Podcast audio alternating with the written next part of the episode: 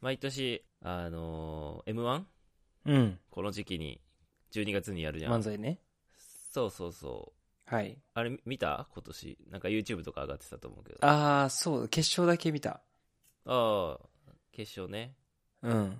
面白かった。今年。いや、まあ、ぼちぼちって感じかな。ぼちぼち。ああ。なんか賛否あるよね、毎年多分。 うん。そあまあ、そうなんだろうね。うん。評価の仕方とかね。うんうんなうんかん。いろいろあるけど。なんか前にさ、うん。前っつってもすごい前だけど、もう2年近く前なんだけどさ、なんか日本となんか海外の笑いの違いみたいな回があったと思うのよ。ああ、そうだね。話したね。ポッドキャストでそう話したと思うんだけど、はい。そう、なんか日本のさ、漫才ってすごい独特じゃない独特。海外のコメディと比べてもそうだし、うん。なんかこう、きちんとフォーマットがあるから、なんか、だからこそこの M1 みたいなのでさ、こう、他の漫才師たちと比較して点数つけたりできるんだと思うんだけど、なんかすごいさ、あの、ユニユニークなスタイルというか、もうほんと日本ならではのさ、あの、コンビでツッコミとボケがいて、みたいな、いや、日本、すごい日本らしいコメディだよね。ね、んそう。で、なんかさ、なんで、ま、今のあの漫才みたいなスタイルになったのかな。まあ、ていうか、なんか、いつからおああいうお笑いいわゆる今の芸人みたいなのって生まれたのかなと思って。うんなんか前回の、ね、前の、その、お笑いに話したエピソードでそういうのは触れなかったから、確かに。気になうる。ん。ねえなんだろうなと思って、なんかちょっと調べてたんだけど、うんうんうん。漫才のルーツってめちゃくちゃ古いことが分かって、あ、そうなんだ。そえ、意外。う、なんか、うん。そう、あの、まあ、今の、いわゆる今の漫才スタイル、これは、うん。まあ、ボケとツッコミがいて、で、なんか、それこそジャケット着て、ネクタイ締めて、みたいな。うんうんうん。まあ、いわゆるさ、漫才のあのコンビの、まあ、服装もそうだし、スタイルは、あれは、実は100年ぐらいしかまだ経ってないんだけど、あ、それでも逆にやってんだ。そうね、うん100年ぐらいらしい。まあ、昭和の初期ぐらいからあるから、えー100年近く経ってるんだけど、あのーその前から、やっぱその漫才の原型みたいなのがあったらしくて、うんそれはね、平安時代うんうんうんに、まあ、遡るの。だから、平安時代って大体780年ぐらいから、す1100、ごいねだだからもう1000年前ぐらいだよね。 そう、実は。まあ、その当時とは全然今のスタイル違うんだけど、その1000年も前から、その漫才の原型みたいなのがあったから、なんかその、へ芸の、なんだろう、ルーツとしてはめちゃくちゃ古くて長い歴史があるなって思って、ーへそう。当時はどんなだったかっていうと、その平安時代に、まあ、伝統芸能として、まあ、言葉としても漫才っていうのがあったのよ、実は。ーうんうんうんでも、まあ、今と字が違くて、漫才は、あの、万っていう字が、まあ、ふ古い、あの、よろず ?1 万、あー2万、はいうんうんうん1万円、2万円、あの、万のよ、はい古い字、難しい字のうんうんう万と財は、あ、それこそ万歳の、万歳って感じだね、書く。あー万歳の万難しい字。だ歳は、あの、歳、年 ?1 歳、うん2歳の歳。で、漫才っていう風に表記されてた伝統芸能で、はいへでえその平安時代とかは天皇の、あの御所に行ってでなんかその新年のお祝いの言葉とかあとお話芸とかをなんか目の前でするみたいな感じで始まったらしくて、まあ、貴族の間で最初は行われてたんだけど、そこからちょっとずつ、えーとまあ、庶民のあー人たちの前でもやるようになってってうん農業とかに携わる人々が閑散期農作業がないような時期にそれも仕事として、まあ、ちゃんとあの、まあ、当時だからもちろん和装でね和装でなんか太鼓叩いたりとか三味線こう弾いたりとかうんうん各いろんな家庭を練り歩いたりして報酬を得るみたいなあのスタイルでやってたんだってへその頃から2人組だったんだって2人1組でやっててーその頃からそうそうそう。で、一応、まあ、呼び方は当時全然違うんだけど、まあ一応ツッコミとボケみたいな、スなんかスタイスはあったんだって。まあ原型として。でも今みたいにしゃべくりじゃなくて、どっちかっていうと、本当に、まあ太鼓叩いたりとか、要は温度を取ったりし、してなんか、扇とかを使って踊ったりとかするのがメインだったんだって。で、その、つなぎの部分でちょっと喋るみたいな。ちょっと漫談するみたいな感じで、メイン、ンは踊ったりするとか、太鼓叩いたりするっていうのが、うんそれが、そのメインの芸だったんだって。なるほど。そう。まあ、それこそ、当時、当時っつっても、えっ、と、まあ、江戸時代があって、その後、えっ、と、まあ、明治とか大正時代にこう、うんう移っていくんだけど、うんうん。あの、寄席ってあるじゃん。それこそうんうんうん落語をやったりとか、はい。まあ、講談をしたり、いろんな芸をやる、まあ、小屋がうん昔からあったんだけど、その中にも一応その漫才っていうのが、をやってたんで、そこでも。なるほど。それこそ、だからまあ当時のスタイルの漫才ね。まだそうんのうんうん踊ったりとか、三味線弾いたりとかうん。っていうのがあって、その中で昭和初期に、はい。実はすごいその画期的な漫才コンビが生まれて、はい。それが、円達あちゃこっていう二二人組のコンビがいたのね。まあ両方男性のコンビだったんだけど、うん、うん。その円達あちゃこっていうコンビが、あのー今の漫才のスタイルを作った二人組だったの。へえ、面白で、その人たちは三味三味線もそういう扇とか太鼓も持たずに、要は自然体の今の会話の中だけで笑いを取るっていうのをやりましい。 て、で、服も和装じゃなくて背広を、要はあのジャケットうんうんうん背広を着て、だから今のスーツ着て、ね、ネクタイ締めてっていう、あのスタイルをやり出したコンビだったの。うん。走りなんだ。そう。だから今までは、あの、すごい。つなぎの喋りの部分だけだったんだけど、そのつなぎの部分にフォーカスを当てたんだって。うーん。で、そこだけをこうピックアップして、いや、なん、なんてかっていうと、そこで笑いが起きるから、その漫談うんうのんうんちょっとした小話みたいなので笑い起きるから、温度を取ったりとかをもう全部排除して、うん。うんそこだけを見せるっていうのをやって、それがすごい受けたんだって。へえ。そう。そっから、まあ漫才の今のスタイルが広まってったっていう感じらしくて、なるほど。うん。面白い。そう、すごい面白いよね。そうそうそう。じゃあ、ひその、ひ一つの、その、コンビが、今のスタイルを、こう、築き上げたっていうか、そうそう。流行もらうせたそのねの人がもう元祖すごい。漫才の父みたいな感じだよね。そうそう。面白い。見てみたい。まあ、一応ね、うんネットとかでも、エンタツアチャコって検索したら、当時の、あ、あるんだ。の音源とかが残ってる。へえ。そその、エンタツアチャコのネタの中で、当時からすごい人気だったネタが、総慶戦っていう、あのーネタがあったらしくて、まあ、総慶戦って、あの、尊敬戦総慶戦。総慶戦。大学の野球の総慶戦。早稲田と慶応の、うん、うん。大学尊敬戦ね野球はい。をせうんうんうん総慶戦、うんで当時まだプロ野球とかなかったから、うそのん。大学野球っていうそのすごい当時の人たちがしたら身近なネタを使うっていうで、それを、をレコードにしたりとかあとラジオで全国放送もしたりとかしてそれで結構庶民の間であの今までのその着物で楽器も持つみたいなスタイルじゃなくてい今今風のあの漫才のスタイルがどんどん広まってったっていうなるほどね。身近で親近感ある。ネタそでうそうそうそう、ネタで。一応ね、そのそ総計性のネタも、俺も YouTube で一回聞いたけど、あの、落ちてるから、はい、聞いてみてください そうそうそう。っていう感じで、まあ今のスタイルになってたんだけど、えー、面白いね。だからこの円達アチャコっていうのは1930年頃なんだよね。わあ、すごいね。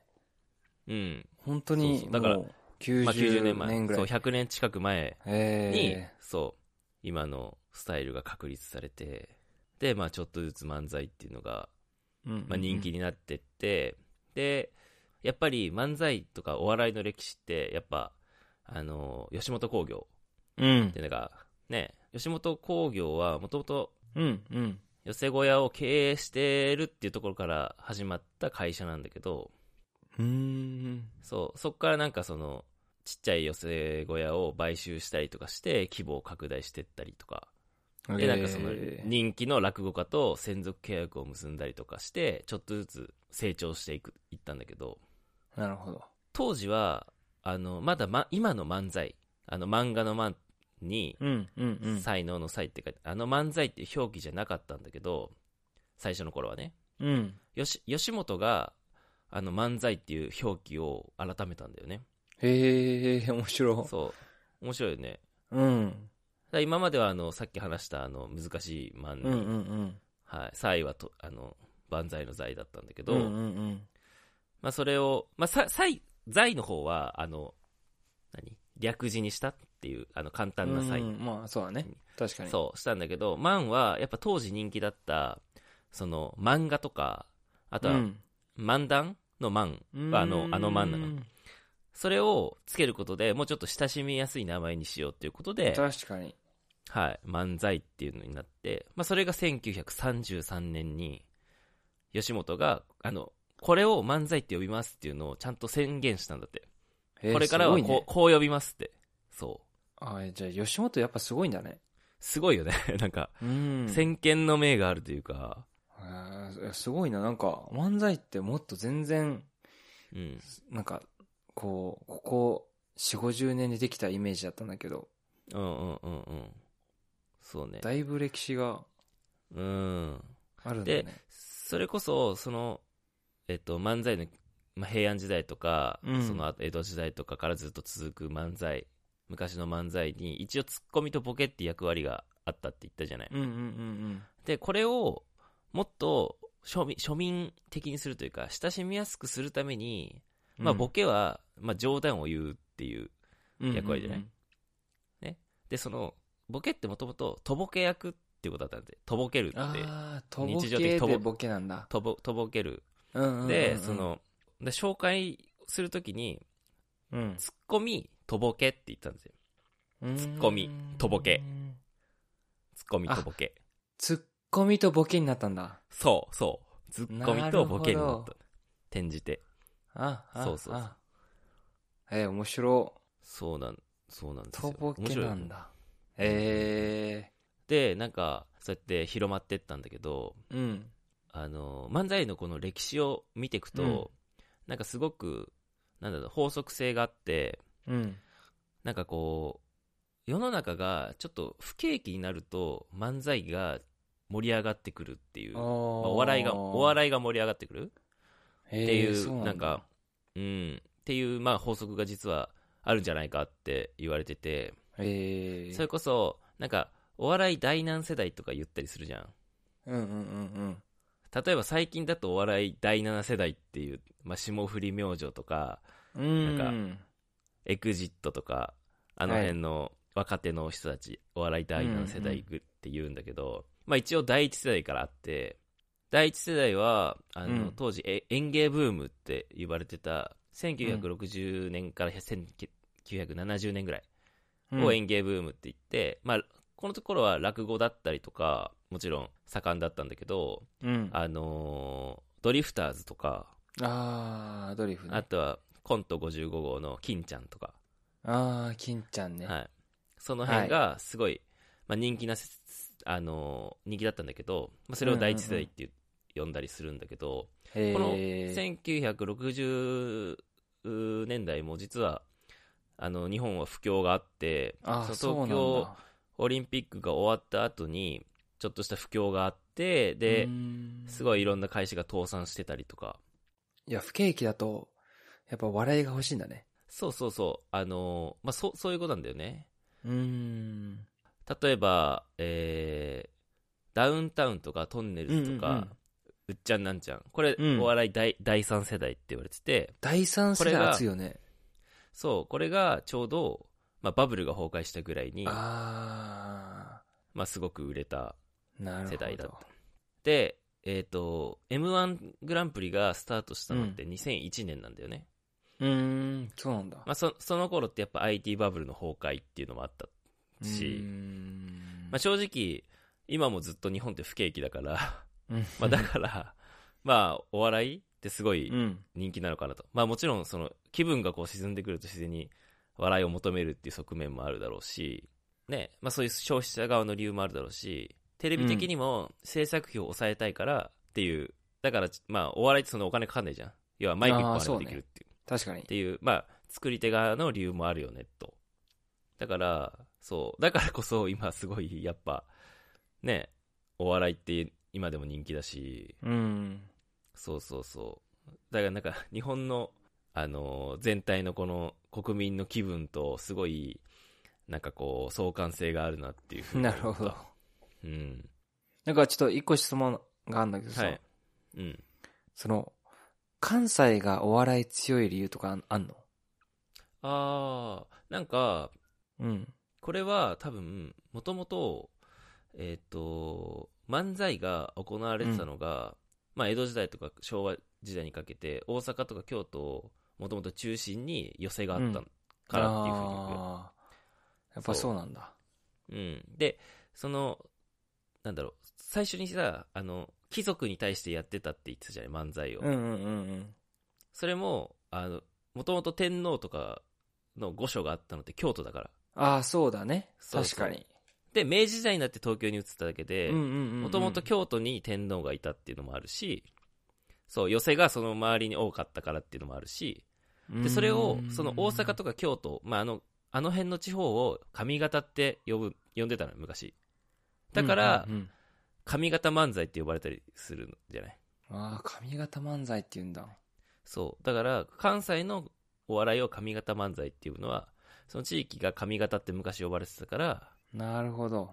うんうんでもなんかうもんううん印象的に漫才って、うんもうツッコミがなんでやねんっていうのがもうんうんう、なんだろう、印象が強すぎて、うんうんうんうんだからもう、大阪というか、関西の芸なんだなっていうあー印象が強い。